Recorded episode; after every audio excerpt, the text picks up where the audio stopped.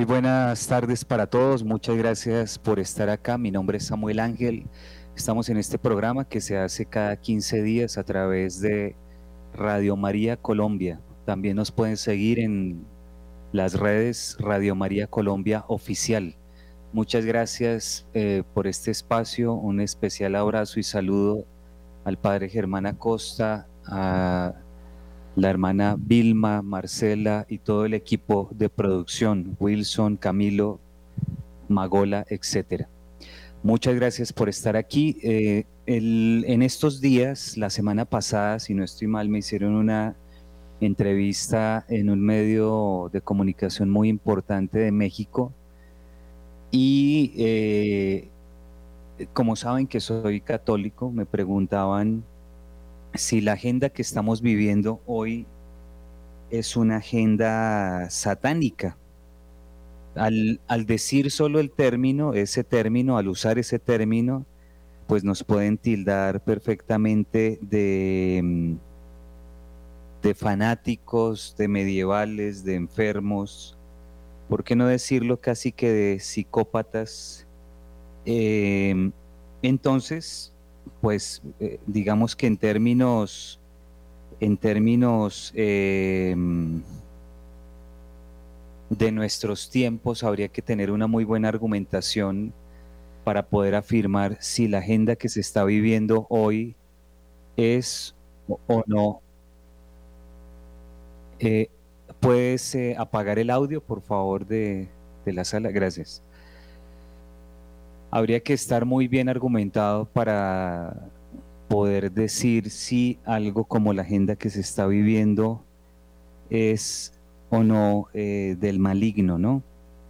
Sobre todo porque en nuestros tiempos en la academia, la academia ha apostatado, las universidades han apostatado, los colegios han apostatado y decir que existe algo como el maligno eh, significaría casi que una blasfemia en términos de los estados más que laicos, laicistas en los que estamos. Pero yo quiero contarles un secreto, espero que ustedes no se lo digan a nadie, es algo muy privado, solo para ustedes, los que me están escuchando. Y es que el año pasado, en el mes de enero, eh, fui a dar una conferencia en Lima, Perú. Cuando yo voy a las, em, a las ciudades o países a donde el Señor quiere llevarme, eh, le pido a las personas que me llevan que que me permitan tener un momento donde puedo estar, digamos, en el lugar icónico, llámese si es en México, la Virgen de Guadalupe, en el caso de Perú, pedí que, que fuera a donde San Martín de Porres, Fray Martín de Porres, y cosa curiosa, cosa curiosa, eh,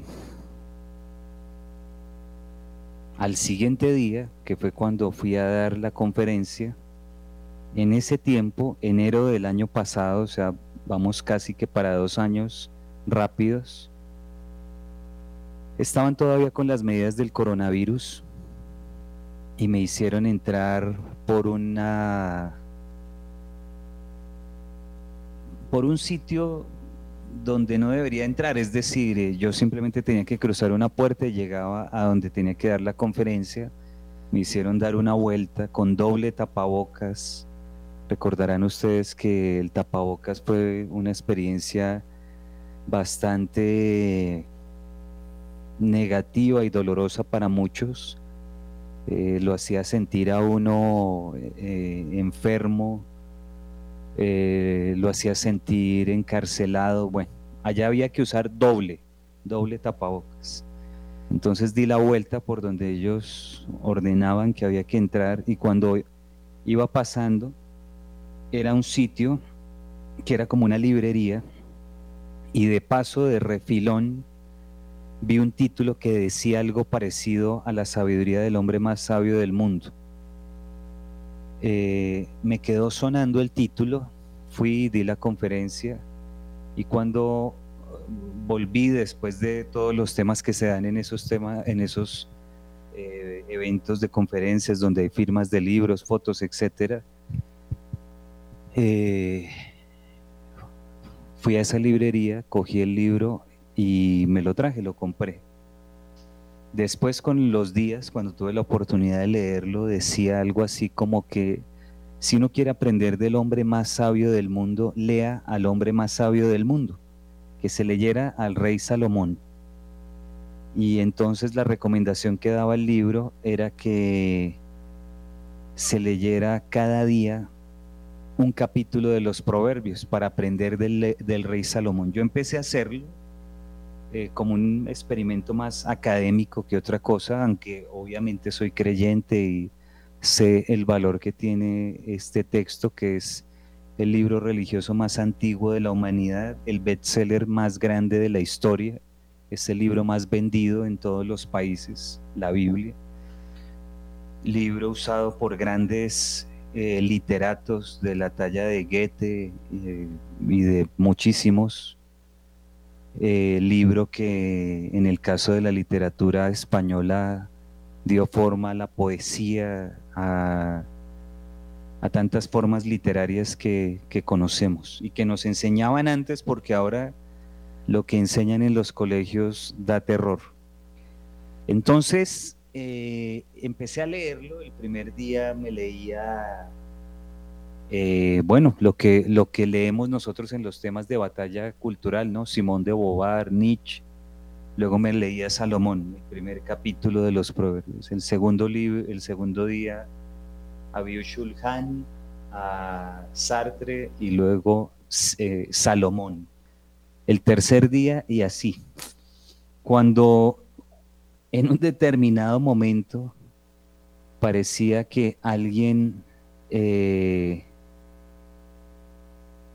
estuviera, hubiese apretado el botón de Yumanji, es decir, el mundo se me puso patas arriba, todo me empezó a cambiar, empecé a ver todo lo que estaba escrito ahí como en 4D, empecé a entender la palabra como nunca en mi vida la había entendido se me empezó a unir no solo los proverbios, sino del Génesis al Apocalipsis, es decir, se me, se me volvió una experiencia viva que jamás había experimentado. Alguien diría, bueno, pero hasta el año pasado leyó la Biblia. No, la he leído desde hace muchísimo tiempo. Me acuerdo que inclusive en mi primaria, cuando hice la primaria, la hice en colegio público y en ese tiempo, antes de la constitución del 91 que lo destrozó todo, eh, en mi primaria en colegio público iba la infancia misionera y nos daba eh, nuevos testamentos en colegio público,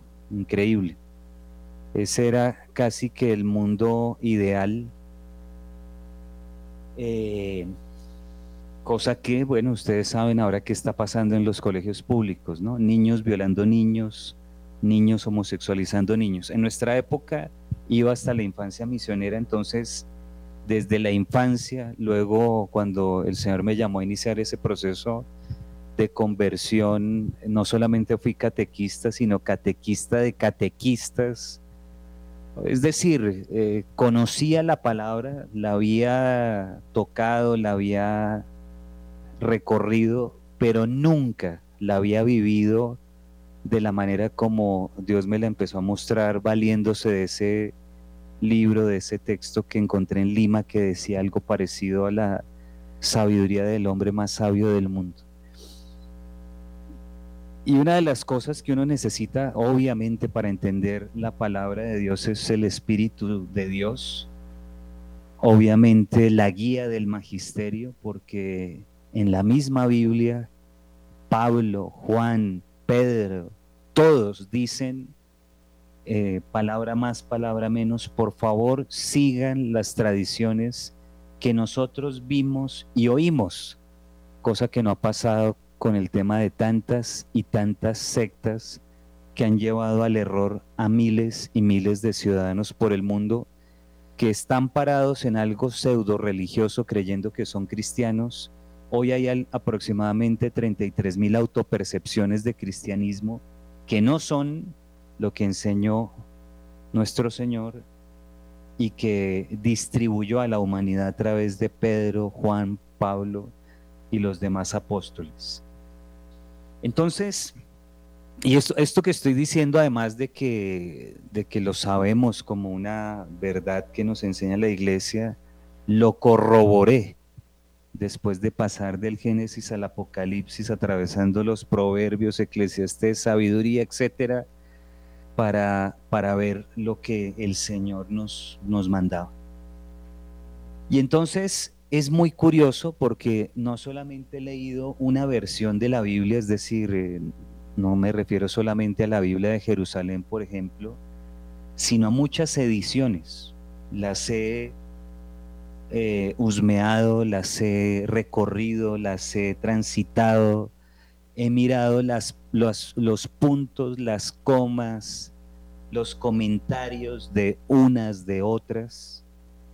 Y curiosamente, eh, la Biblia de Jerusalén en el capítulo 9 del Génesis tiene un título que dice El orden nuevo del mundo. Ustedes han escuchado hablar muchísimo hoy en día de, esta agenda global o del nuevo orden mundial, ¿cierto? Y entonces es un nuevo orden mundial que está construido por 17 puntos de algo que se llama Agenda 2030. Es decir, una agenda que quieren cumplir para el año 2030. Curiosamente, dos mil años después de la aparición pública, más o menos, de nuestro Señor Jesucristo. Exactamente dos mil años después, digamos, dentro de los parámetros del actual calendario, el calendario que conocemos donde se habla de antes o después de Cristo exactamente dos mil años después, quieren cumplir esta Agenda 2030 donde aparece hace dos mil años públicamente el Hijo de Dios en la tierra. Y en ese capítulo 9 del Génesis, del Génesis habla de un orden nuevo del mundo en Dios. ¿Por qué? Porque es justo después del diluvio. Dice ahí en la palabra eh, que el único justo de esa generación era un hombre llamado Noé.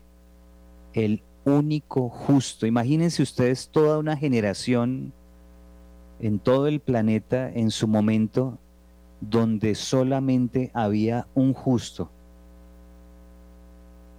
Dice el capítulo 6 del Génesis en el versículo 9, no fue el varón Noé fue el varón más justo y cabal de su tiempo. Noé andaba con Dios. ¿Cuántos justos hay en nuestro tiempo? ¿Cuántos hombres hoy andan con Dios? Se, se los dejo ahí a su consideración. Esto es para decirles que uno con su familia fue preservado de esa purificación que Dios hizo a través del diluvio, Noé. Y luego de esa purificación, Dios establece un orden nuevo del mundo. Es el título que aparece según la edición de la Biblia de Jerusalén en el capítulo 9. En la quinta edición, para los que tienen diferentes ediciones, estoy viendo la última edición. Y miren lo curioso con respecto a este nuevo orden del mundo en Dios, se quiere imponer hoy un nuevo orden del mundo que eh, podríamos preguntarnos en quién, en quién se está imponiendo ese nuevo orden del mundo de hoy. Por ahí dice o dijo el Señor que por los frutos los conoceréis. En Gálatas, en Gálatas 5:22 habla de cuáles son los frutos del Espíritu. En Gálatas 5:19 habla de cuáles son los frutos de la carne. Es decir, esto es para hacernos una, un discernimiento, una discriminación. no, no digan eso, discriminación no, no se puede hablar de discriminar. La verdad es que una de las cosas que ha hecho el demonio en estos tiempos es mutilarnos la capacidad de pensar y de escoger entre lo bueno y lo malo. Hoy lo que quieren decirnos es que todo es lo mismo, todo es igual e inclusive lo malo es ejemplo a seguir. Y no es así.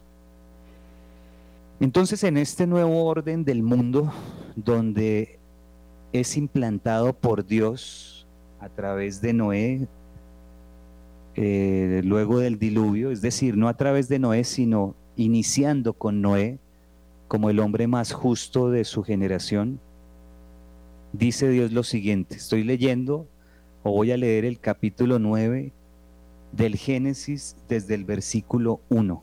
Dios bendijo a Noé y a sus hijos y les dijo, sed fecundos, multiplicados y llenad la tierra. Esa fue la primera disposición de Dios en este orden nuevo del mundo, según Dios. Sed fecundos, multiplicados y llenad la tierra. Si ustedes, viendo hoy en día el fenómeno del abortismo, de la ideología de género que mutila a nuestros niños y jóvenes, de el feminismo, del ambientalismo, que hace que jóvenes inclusive se hagan la vasectomía para no tener hijos, porque dicen que somos una plaga que está dañando el planeta. Si eso no es una agenda en espejo a el nuevo orden eh, del mundo en Dios que dice, sed fecundos, multiplicados y llenad la tierra, entonces no sé de qué eh, agenda estaríamos hablando. Es decir, lo que estamos viviendo hoy es una agenda de un nuevo orden del mundo en espejo al mandato de Dios, es decir, en contra, en contrario.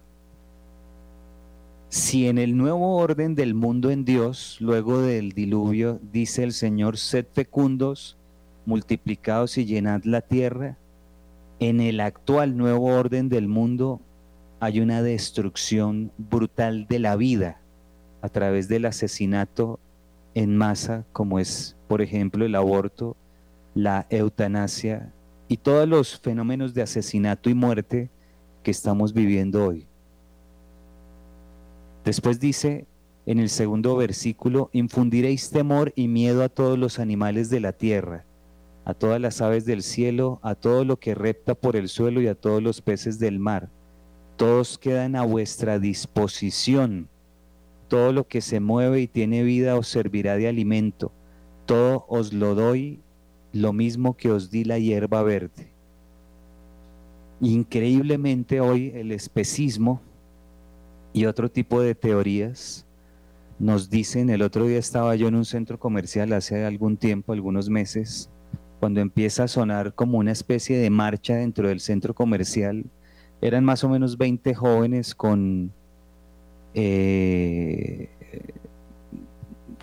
panderetas y cosas que hacían ruido, con megáfonos, hablando de que no se podía permitir que las vacas, eh, tomar la leche de las vacas, ni tocar a los terneritos porque ellas sufren y son sus hijitos, y no se podía tomar los huevos de las gallinas y no se podía permitir que un gallo montara una gallina porque la estaba violando. Es decir, el mundo en espejo al nuevo orden del mundo en Dios que implantó en el noveno capítulo del Génesis. El aborto, como lo mencionaba en el primer punto, porque esto es una secuencia que va produciendo nuevas eh, ampliaciones en negativo. El aborto que no solamente animaliza al hombre, sino lo bestializa, ha reducido las acciones del ser humano a las de los animales. Es decir, el aborto ha servido para que nosotros nos equiparemos con las bestias, con los animales, y algunos confundidos lleguen a pensar que somos iguales o inclusive inferiores que ellos, cuando Dios nos los, nos, nos los puso a nuestra disposición. Inclusive, dice en el versículo 3, todo lo que se mueve y tiene vida os servirá de alimento.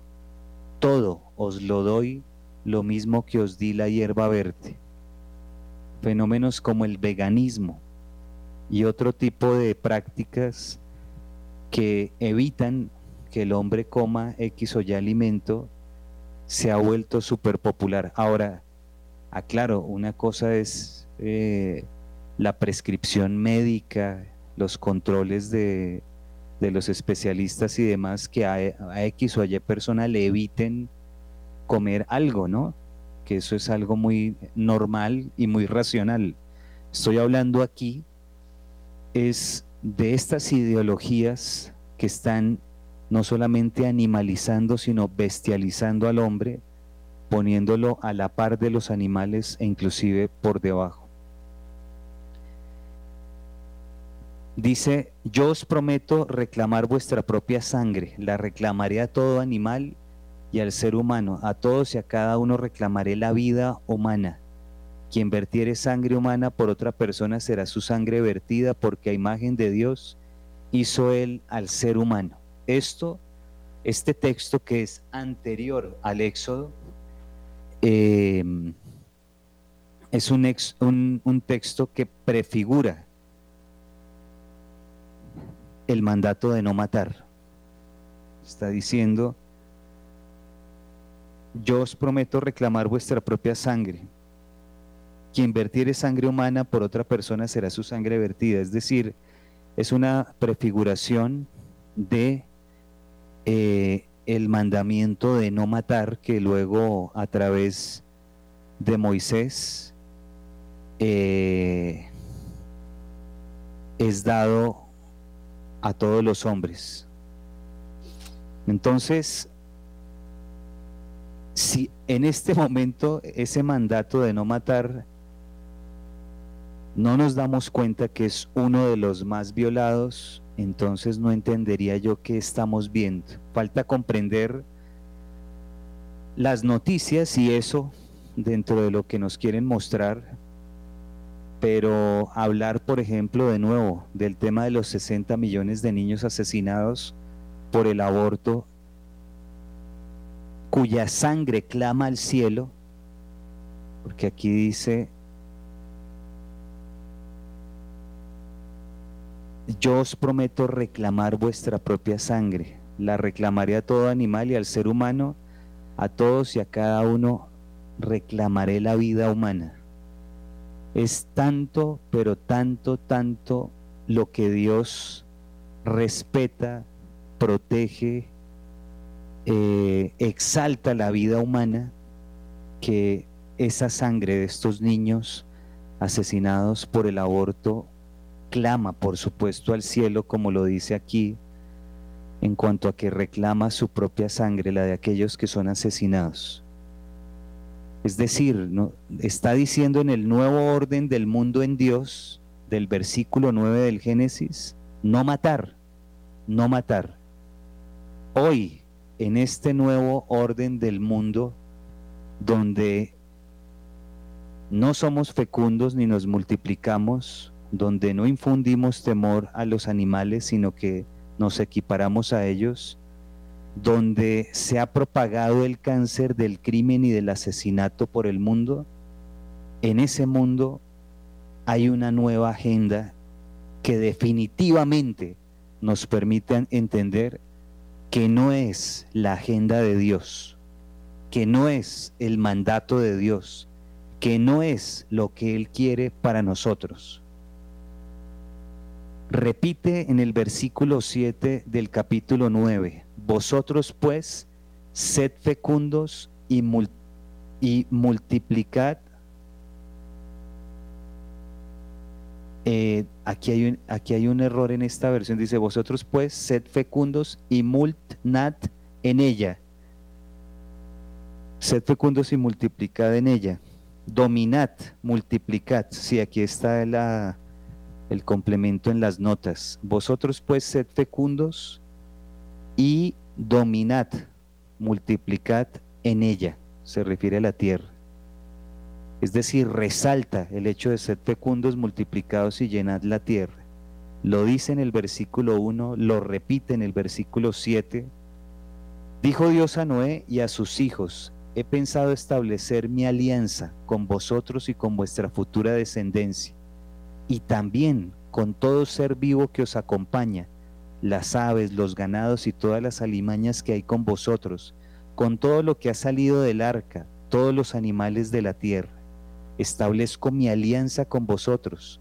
Nunca más volverá a ser aniquilada la vida por las aguas del diluvio, ni habrá más diluvio para destruir la tierra. El Señor establece una alianza donde promete que no va a volver a utilizar la herramienta del diluvio para purificar la tierra y lo que Él dice lo cumple. Y esa alianza se basa en unos mandatos que da, que ya los hemos venido escudriñando. Y sigue diciendo el Señor, dijo Dios, esta es la señal de la alianza que establezco para futuras generaciones entre yo y vosotros y todo ser vivo que os acompaña. Pongo mi arco en las nubes, que servirá de señal de la alianza entre yo y la tierra. Cuando yo anuble con nubes la tierra, entonces se verá el arco en las nubes, y me acordaré de la alianza que media entre yo y vosotros y todo ser vivo. Ya no habrá más aguas diluviales que exterminen la vida, pues en cuanto aparezca el arco en las nubes, yo lo veré y me acordaré de la alianza perpetua entre Dios y todo ser vivo, toda la vida que existe sobre la tierra.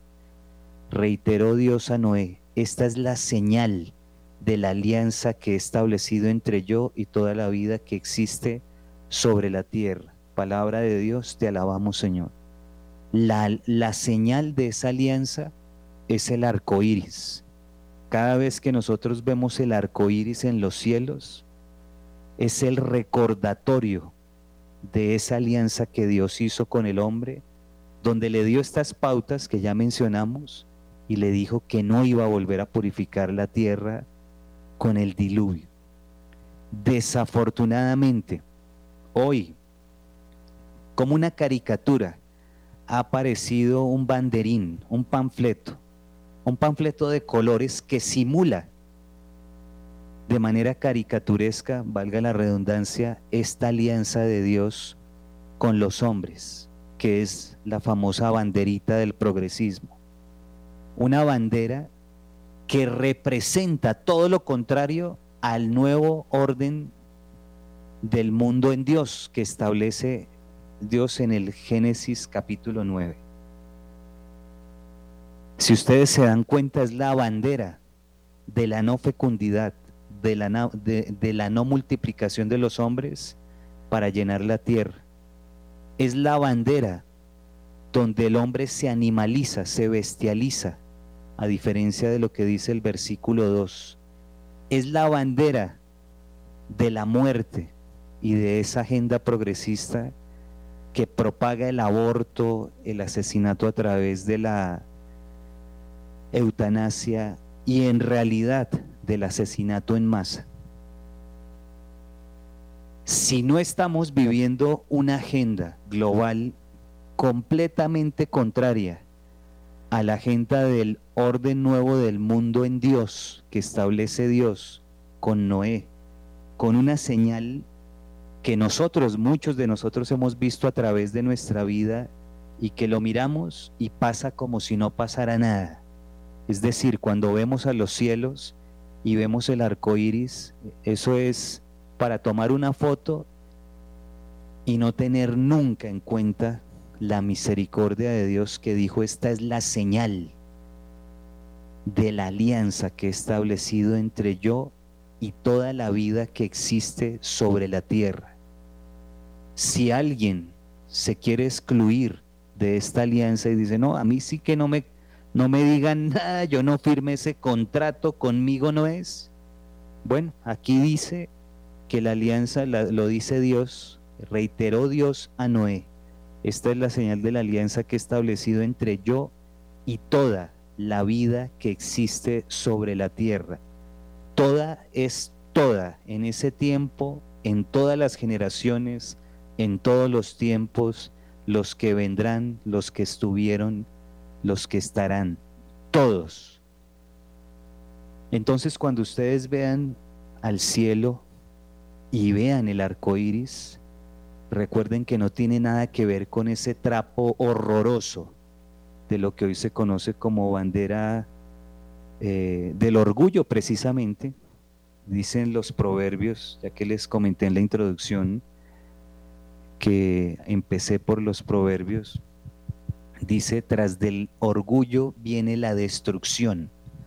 Y eso es lo que está pasando en este nuevo orden del mundo, que no es en Dios. Dice en alguna parte del Evangelio, el que no está conmigo está contra mí. Dice el Apocalipsis que a los tibios los vomita. Dice Gálatas 5:19 cuáles son las obras de la carne. Y aquí en el Génesis 9 nos muestra cuál es el orden nuevo del mundo en Dios, que no tiene nada que ver con la fecundidad, que no tiene nada que ver con el dominio sobre las bestias y la naturaleza, que no tiene nada que ver con el respeto a la vida humana y que irrespeta a través de un trapo que es una caricatura de la gran señal que Dios puso en los cielos, que es el arco iris, mostrando la señal. Si esta es la señal de Dios, la otra será la señal del mismísimo demonio, que a través de actos en espejo completamente contrarios a lo que él manda en Génesis 9, nos está mostrando cuáles son los frutos y qué busca este nuevo orden del mundo en pleno siglo XXI. Curiosamente, si dos mil años antes, aproximadamente hacia el 30, eh, apareció públicamente el Señor para explicarnos, plenificar la ley, como lo dice su palabra, porque Él dice, yo no vengo a abolirla, vengo a darle cumplimiento.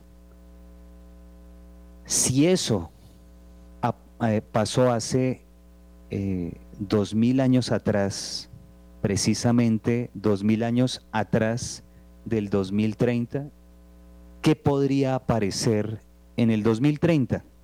Que es para cuando se pretende que se cumpla esta agenda. Esta agenda, la de la no fecundidad, la de igualarnos o ponernos por debajo de, los animales y de la naturaleza, la de la muerte.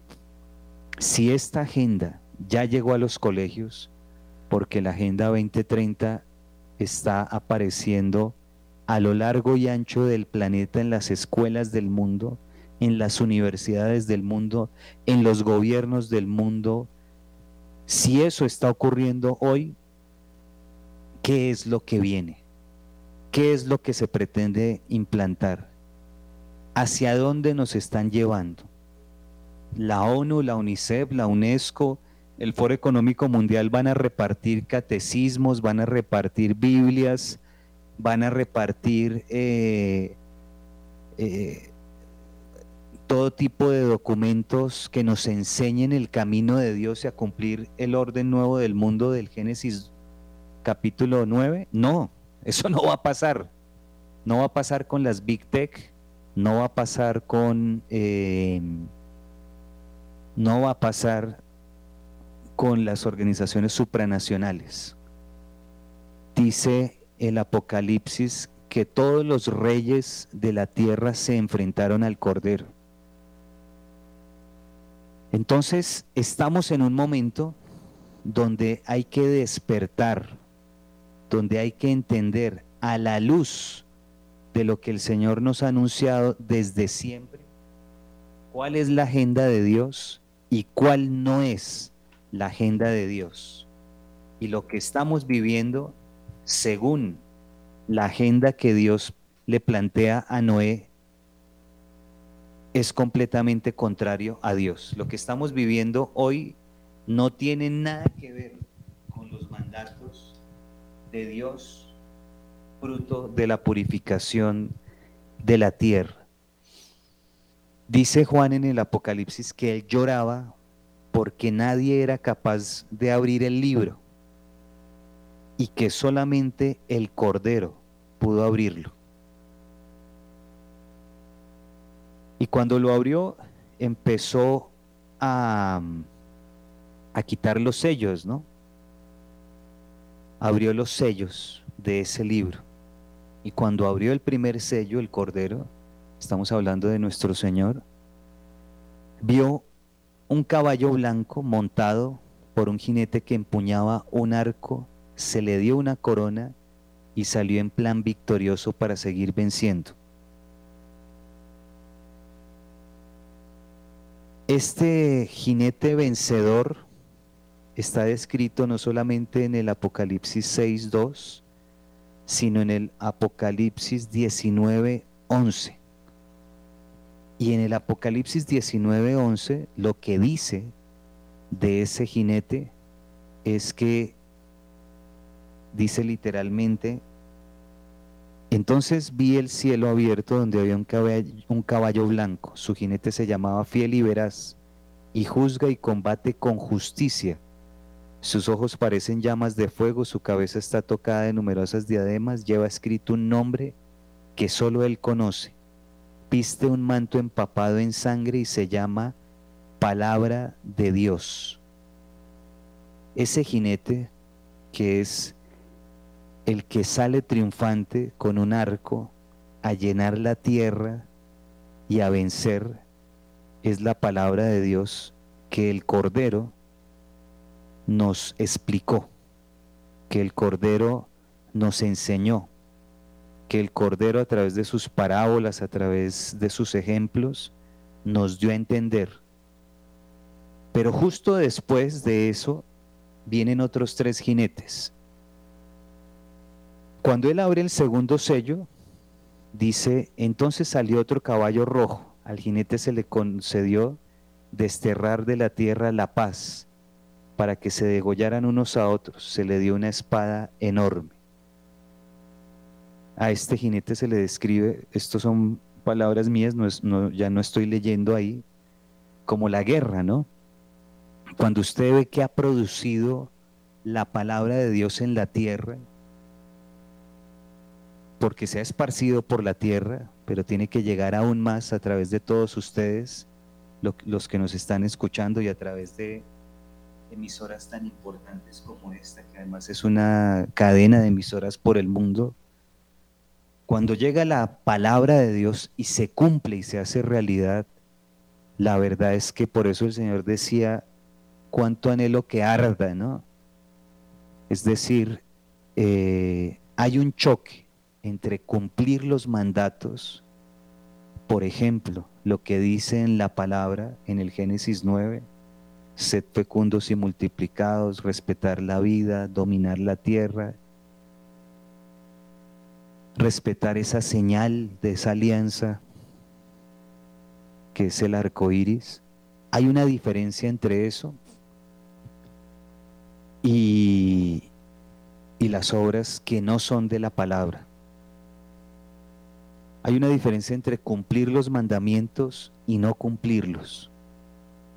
Hay una diferencia entre el hijo que honra a padre y madre y el que no lo hace hay una diferencia entre el que no comete actos impuros del sexto mandamiento y el que lo comete. Y eso genera tribulación, eso genera un choque, ¿no? ¿Por qué no decirlo? Genera esta guerra. En los comentarios a este, a este pasaje del Apocalipsis, dice eh, de este segundo jinete que es un símbolo de las sangrientas guerras provocadas por el primer jinete. Uno podría decir, pero ¿cómo así que la palabra de Dios provoca guerras? Bueno, recordarán ustedes el mismísimo Lepanto, recordarán ustedes las mismísimas cruzadas por defender los lugares santos, por cumplir la palabra. Ha habido bastantes guerras en este momento, por ejemplo, la ideología de género dentro de los hogares está generando unas grandes tribulaciones en los hogares donde toca ese cáncer que, por qué no decirlo, hace parte de la agenda diabólica del mismo demonio. Entonces estamos en un momento donde hay que despertar y entender que si hay una agenda global que no tiene absolutamente nada que ver con la agenda de Dios y que hay que estar despiertos porque quieren implantarla devastando lo que fue sembrado por la palabra de Dios en el mundo. Desde antiguo, como dice la misma palabra, pasando por Abraham, Isaac, Jacob, Moisés, Noé, Samuel, David, Salomón, llegando a los apóstoles, Pedro, Juan, Santiago, Andrés y todos los demás, esta palabra, esta, esta de la cual apostata la academia hoy, es la que le dio forma a todo Occidente. Por eso así una persona diga no creer en Dios, en su mente y en su corazón tiene escrito que no hay que robar, que no hay que matar, que no hay que codiciar los bienes del prójimo, que no hay que cometer actos impuros. Pero claro, a pesar de que se sepa que están esos parámetros, muchos no lo cumplen y cada vez son más los que no los cumplen. Hoy deberíamos despertar para volver a implantar la agenda global en Dios, la agenda que nos enseñó el Cordero, la agenda que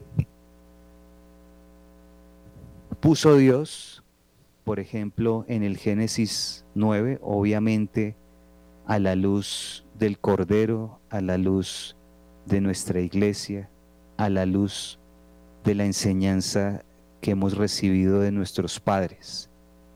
Entonces, esta es una gran oportunidad de conectar eso con lo que nos gusta estar tanto conectados, que es la palabra de Dios, con el mundo que estamos viviendo hoy, porque a hoy no lo conectamos.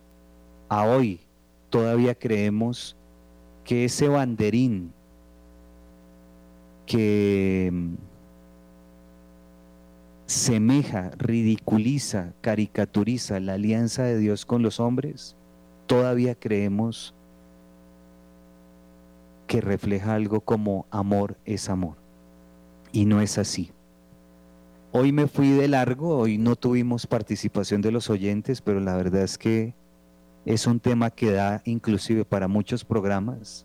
Lo tratamos de reducir a la máxima expresión para que entendamos que lo que está escrito, escrito está que lo que está en la palabra nos habla a gritos de lo que estamos viviendo hoy y que hay un llamado global del Señor a volvernos de nuestros malos caminos.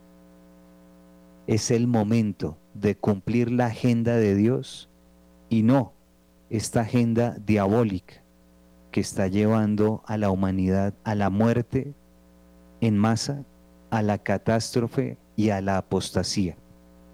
Muchísimas gracias. Estuvo con ustedes Samuel Ángel.